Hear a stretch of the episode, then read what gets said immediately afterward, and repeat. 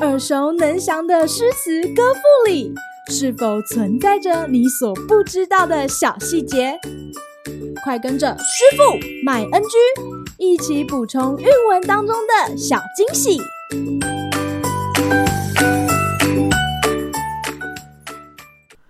大家好，欢迎来到今天的师傅麦恩居。今天要和大家介绍韩愈的《山石》。山石落雀行尽微，黄昏到寺蝙蝠飞。升堂坐阶新雨足，芭蕉叶大枝子肥。僧言古壁佛画好，以火来照所见稀。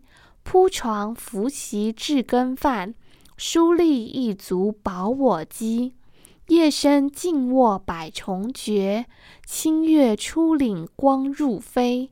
天明独去无道路，出入高下穷烟飞。山红涧碧纷烂漫，石涧松立皆实为。当留赤足踏涧时，水声唧唧风吹衣。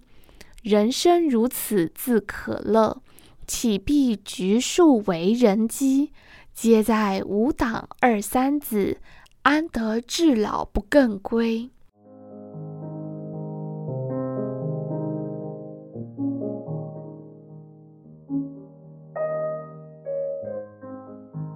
读完这首诗之后，不知道小朋友有没有觉得和之前的唐诗有何不同呢？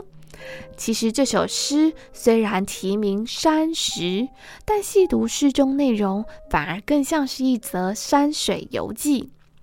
内容依照顺序记载他到山中的寺庙游览的过程，并在末尾抒发自己对于清新适意生活的向往。这样的铺排很能展现韩愈以文为诗的特色，也就是以散文的章法及手法来铺陈自己所见所闻所感。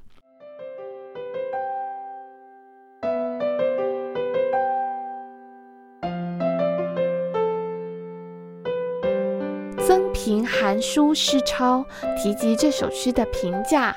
起笔四句，细写山寺荒凉景况，刻画逼真。前半篇即沉厚笔，下半篇即用平淡笔，正是浓淡相急、显宜并行之做法。可见韩愈对于这趟旅程的见闻是有经过挑选、铺排后才写成诗的。山石。一开始就提到山中险峻、寺庙蝙蝠盘踞的景象，隐隐带出这趟旅程的艰难和寺庙人迹罕至。而由于充足的雨水，让芭蕉叶和栀子果显得肥硕油亮。寺庙僧人热情地介绍壁上佛画，还帮忙铺床、准备饭菜。诗人最后在月光的伴随下沉沉睡去，等待第二天的开始。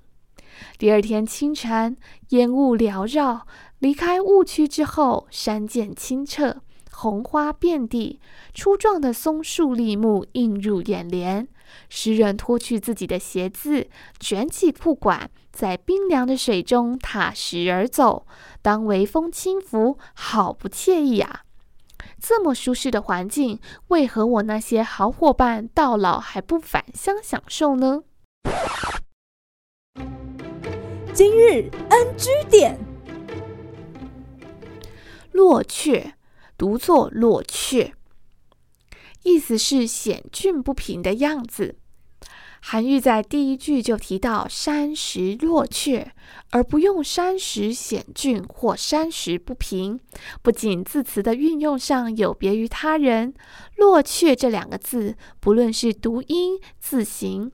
都会给予读者一种充满未知的感受，而这其实也是使他的诗作具有奇险特色的原因之一哦。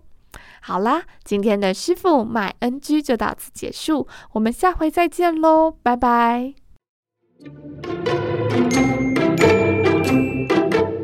感谢收听今天的师傅麦恩居，想要了解更多有关韵文的趣味知识，请记得按下订阅键。Follow 我们，让你的诗词歌赋不 NG。